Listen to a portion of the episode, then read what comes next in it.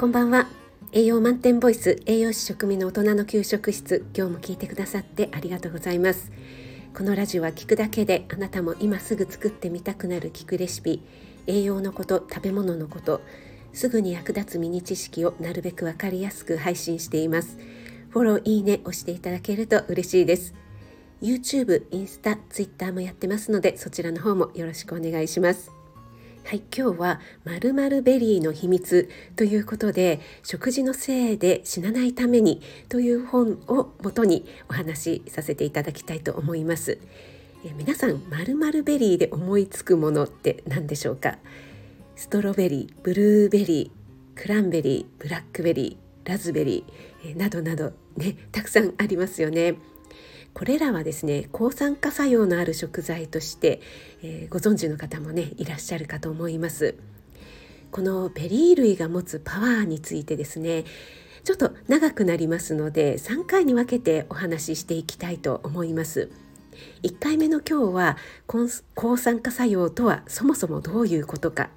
そしてベリー類を代表とする抗酸化作用を持つ食材。どんなものを選んだらいいのかということをお話しさせていただきたいと思います。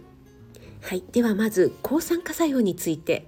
私たちは呼吸をすることで酸素を取り入れてますよね。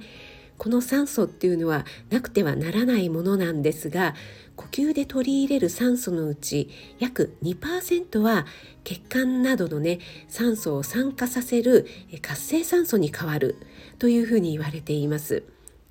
この活性酸素はですね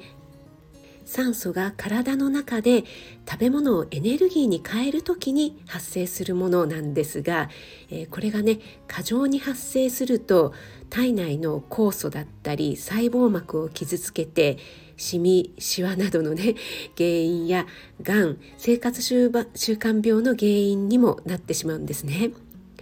この活性酸素を消去してくれる消してくれる機能というのは本来人間が体の中に持っているものなんですが年齢とともにね、えー、加齢とともに残念なんですがその消してくれるパワーっていうのが、えー、徐々にね少なくなってきてしまうんですね。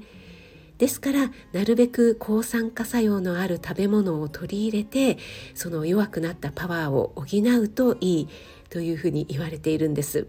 この悪さをする活性酸素というのは加齢だけではなくストレスだったり喫煙暴飲暴食ですねあとは多量のアルコール食品添加物などでも増えてしまいます抗酸化作用っていうのはこの悪さをする活性酸素を消去してくれる働きのことを、えー、まあ、ざっくり言います。はい、えー、活性酸素抗酸化作用についてはなんとなくお分かりいただけたでしょうか？はい。それではまるベリーの秘密。ベリー類の持つパワーについてお話ししたいと思います。ベリー類はがん予防に役立って免疫機能を高めるというふうに言われています。米国がん協会が約10万人の男女を対象とした研究でベリー類の摂取が多かった人たちは心血管疾患の死亡リスクが極めて低いことが分かったと書かれています、えー、心臓の血管の病気ですね。そんな強い抗酸化作用を持つベリー類なので普段のね食事に取り入れない手はないですよね。そしてこの本に書かれているのは色ですね。色で選んでください。ということなんですね。